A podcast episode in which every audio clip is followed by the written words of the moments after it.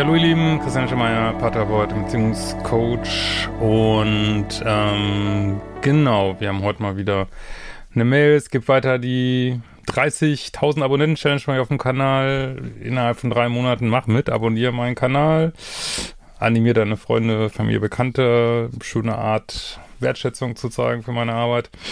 Und genau, wir haben heute mal wieder eine spaßige Mail. Ich steige mal direkt in der Mitte ein und es geht um äh, Sarkasmus unter anderem. So, ähm...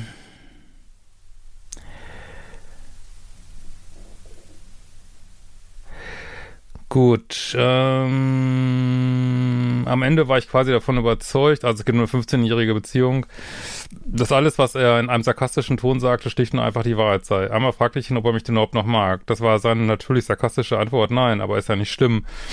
Auf meine sehr empörte Antwort darauf, ob er denn überhaupt noch mit mir zusammen sei, sagte er wieder sarkastisch, na, ich weiß ja nicht, wo ich sonst hin soll.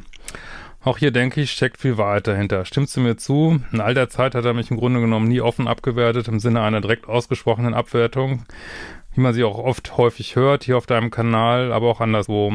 Es war die ganze Zeit versteckt hinter dem Sarkasmus, weshalb es auch bei mir so lange dauerte zu erkennen, dass es eigentlich Abwertung war, getarnt unter einem harmlos erscheinenden Mantel des sogenannten Humors. Also vorher schreibst du auch, dass er sich über Körperteile lustig gemacht hat.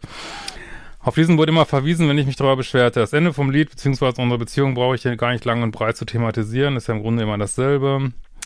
Neben der inkonsistenten, sarkastische Abwertung, Dating-Apps benutzen, auf Dates gehen, das natürlich leugnen, Gaslighting, Frauen in unserer gemeinsamen Wohnung übernachten lassen. Wo sind deine fucking Standards? Äh. Ah wenn ich nicht da war, ohne es mir zu sagen, wieder Gaslighting, versprechen, dass alles, weil das alles nicht mehr macht, wieder Dating-Apps benutzen. Auf Dates gehen das natürlich Leuten, Gaslighting am Ende mir die Schuld für alles in die Schuhe schieben. Du musst meine Kurse machen oder irgendwas anderes, aber so geht's nicht. Also du hast definitiv ein Selbstliebe und ein Standardproblem, ne? Und das ist nicht nur dieser Sarkasmus, also da war bestimmt noch viel mehr, was du nach und nach sehen wirst. Äh, weil, sorry, das ist einfach eine absolut, ja, ungleichgewichtige Beziehungen und ähm, einer macht nur, was er will, der andere sucht, also, weißt du, man muss gar nicht nach Splittern suchen, das sage ich immer gerne, wenn es Balken gibt, so, ne? Ähm, so, nach 15 Jahren zum ersten Mal am Tag der Trennung, das erste Mal, ne,